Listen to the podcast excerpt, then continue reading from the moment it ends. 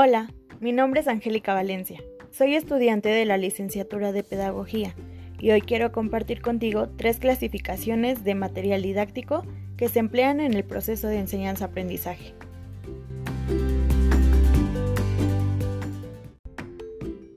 Antes de comenzar con la clasificación, es importante tener claro qué es un material didáctico y en qué momento lo podemos emplear. El material didáctico es cualquier tipo de recurso que fue diseñado y elaborado con la intención de facilitar un proceso de enseñanza-aprendizaje, es decir, que facilita la enseñanza del profesorado y el aprendizaje del alumnado. Algunos de los propósitos del material didáctico son motivar y estimular la experiencia del estudiante en su clase, apoyar y ejemplificar lo que se dice. De este modo se ahorra tiempo y esfuerzo al guiar a los estudiantes en su aprendizaje. Llegó el momento de conocer tres clasificaciones del material didáctico. Clasificación número 1. Destrezas a adquirir.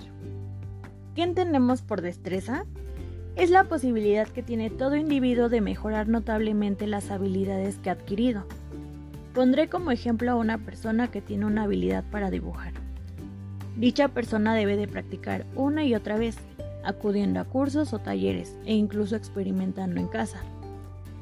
Durante el proceso la persona necesita recursos y herramientas que se deben elegir correctamente, tomando en cuenta las destrezas que desea alcanzar. De esta manera posibilita el mejoramiento de la práctica y se hacen partícipes activos de ella, por lo que hay más comprensión de sus características y limitaciones, es decir, existe mayor entendimiento a partir de su vivencia.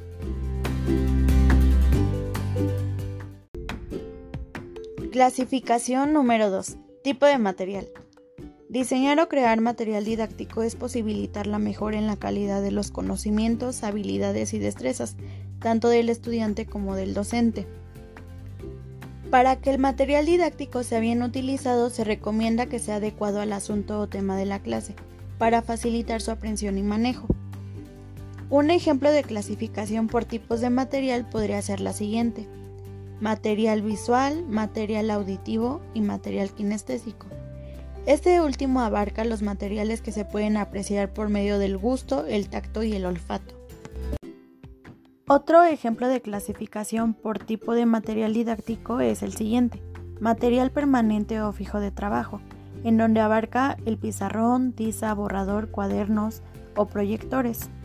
Material didáctico informativo, que abarca mapas, libros, revistas, periódicos, cajas, etc.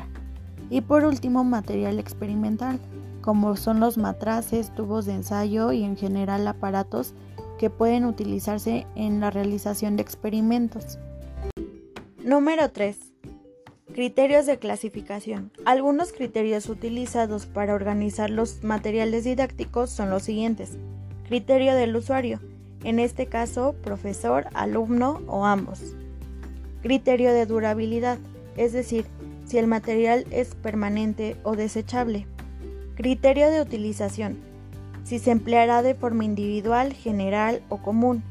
Criterio de propiedad, es del estudiante, del maestro o de la escuela. Por coherencia con la asignatura. Es de la asignatura de matemáticas, biología, sociales o socioeconómicas. Criterio de origen. Tradicional, audiovisual, tecnológico o máquinas de enseñar. Es importante destacar que existen varios tipos de clasificaciones del material didáctico, dependiendo del enfoque que se esté ilustrando, pero todas aquellas permiten al estudiante darse cuenta de la realidad que se pretende que aprenda, y a su vez se puede ejercer su mejora continua a través de la guía del docente. Solo es necesario elegir el material adecuado de las diferentes clasificaciones. Yo soy Angélica Valencia. Muchas gracias por escuchar mi podcast. Espero que la información que acabo de compartir contigo sea de gran ayuda. Nunca olvides las palabras de John Dewey. La educación es la preparación para la vida. La educación es la vida misma.